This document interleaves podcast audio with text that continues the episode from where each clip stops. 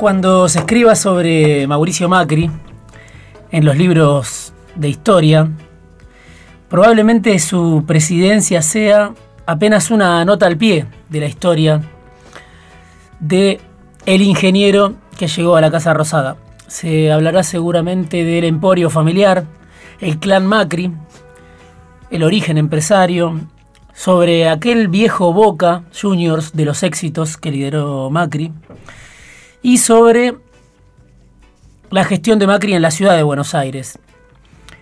Pero sobre lo que se suponía era el pico de su carrera, sobre lo que se suponía era lo más alto a lo que podía llegar el presidente, el lugar desde el que iba a cambiar la historia argentina, sobre ese capítulo habrá poco para elogiar.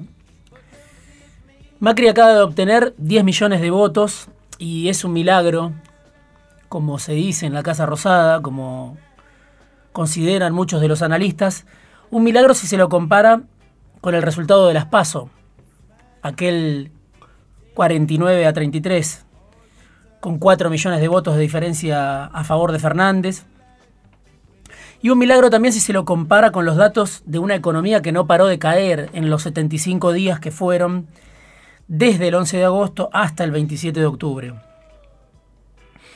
Es un respaldo impactante, es un respaldo formidable para un presidente que se va con cifras que el INDEC muestra con su mayor crudeza. Inflación arriba del 50, algunos dicen 55, otros dicen 60% en el último año de Macri. Tres años de recesión sobre cuatro, pobreza en el 40% y desempleo arriba de dos dígitos y en, ascenso.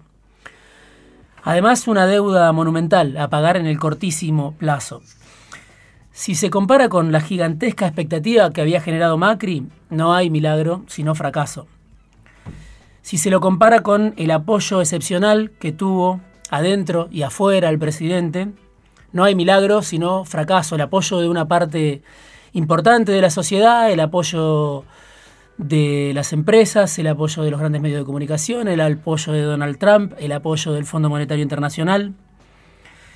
Si se compara además con el tiempo que tardó en la Argentina que un político de cuna empresaria como el presidente que todavía está en funciones llegue a la Casa Rosada, si se compara con la oportunidad que representaba un presidente que venía a hacer lo que los partidos políticos tradicionales no habían podido hacer en la historia argentina, si se compara con el tiempo que tardó en llegar a alguien como Macri a la Rosada, no hay milagro, sino fracaso. Macri, que hace dos años hablaba de reformismo permanente, se va feliz y aliviado ahora Después de haber caído por 8 puntos, alrededor de 2 millones de votos de diferencia, hay que esperar obviamente el escrutinio definitivo. Se va sin reelección, se va sin balotaje, se va sin la provincia de Buenos Aires y vencido por una alianza que nace y gira en torno a Cristina Kirchner, la candidata a la que decían en la Casa Rosada era muy fácil ganarle. Macri se va con su futuro y la alianza social que lo respalda su base social, esos 10 millones de votos, colmados de interrogantes. ¿Esos millones de votos lo apoyaron al presidente por sus méritos o por la función que cumplía en el sistema político dentro de la polarización, porque era el mal menor, porque era la única posibilidad?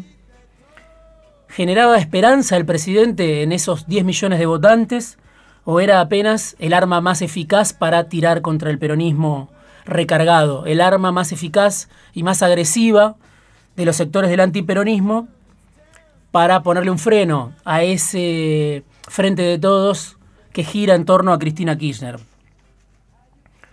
¿Es un rechazo que expresa convicción en que Macri es el camino o es un temor, es una desesperación frente a esa gran diferencia que hubo en las pasos? Todo eso es obviamente materia de interpretación, pero sirve también para pensar en lo que viene.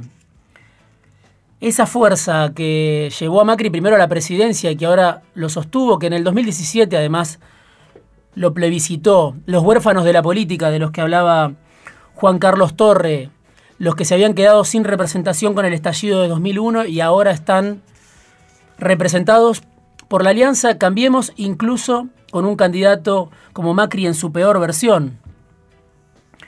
Macri tuvo un auge, tuvo una, una decadencia, además, en lo político y en lo económico. Terminó administrando esa base social, pero hay muchos desilusionados. Incluso una parte terminó votando a los Fernández, una parte de los que lo votaron en el 2015 votaron ahora a Alberto Fernández.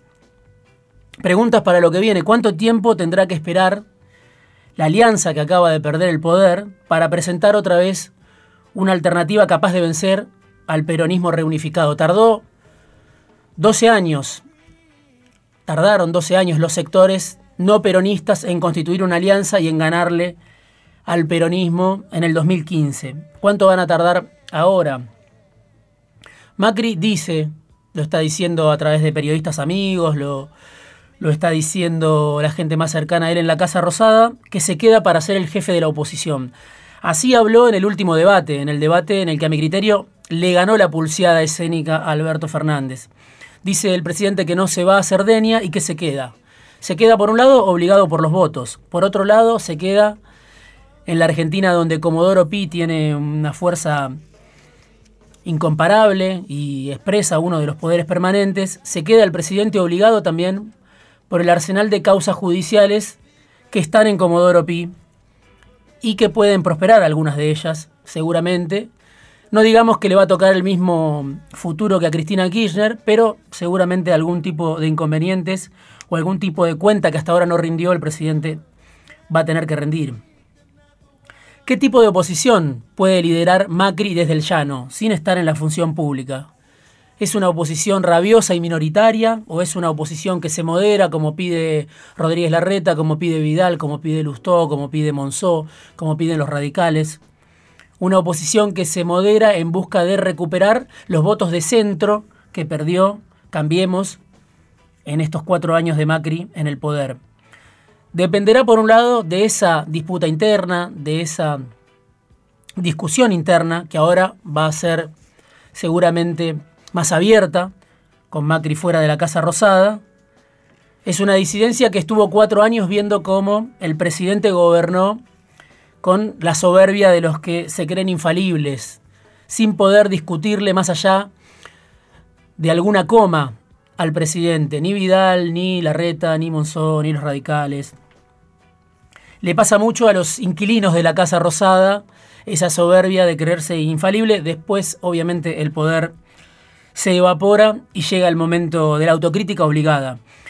Dependerá, sobre todo, más que de eso, el futuro de Macri dependerá de la tarea de Alberto Fernández, de cómo le irá a Alberto Fernández en la titánica ciclopia, dijo Cristina Kirchner, tarea de gobernar la pesada herencia que deja Cambiemos. Solo cuando se resuelvan esas preguntas, la correlación interna dentro de Cambiemos, pero sobre todo la deriva de Fernández al frente de una crisis, de un país con inflación, de un país con recesión, de un país con una deuda monumental, de un país que no crece, solo cuando se resuelvan esas preguntas se sabrá qué futuro tiene Macri el presidente que se va mucho antes de lo que medio mundo había imaginado.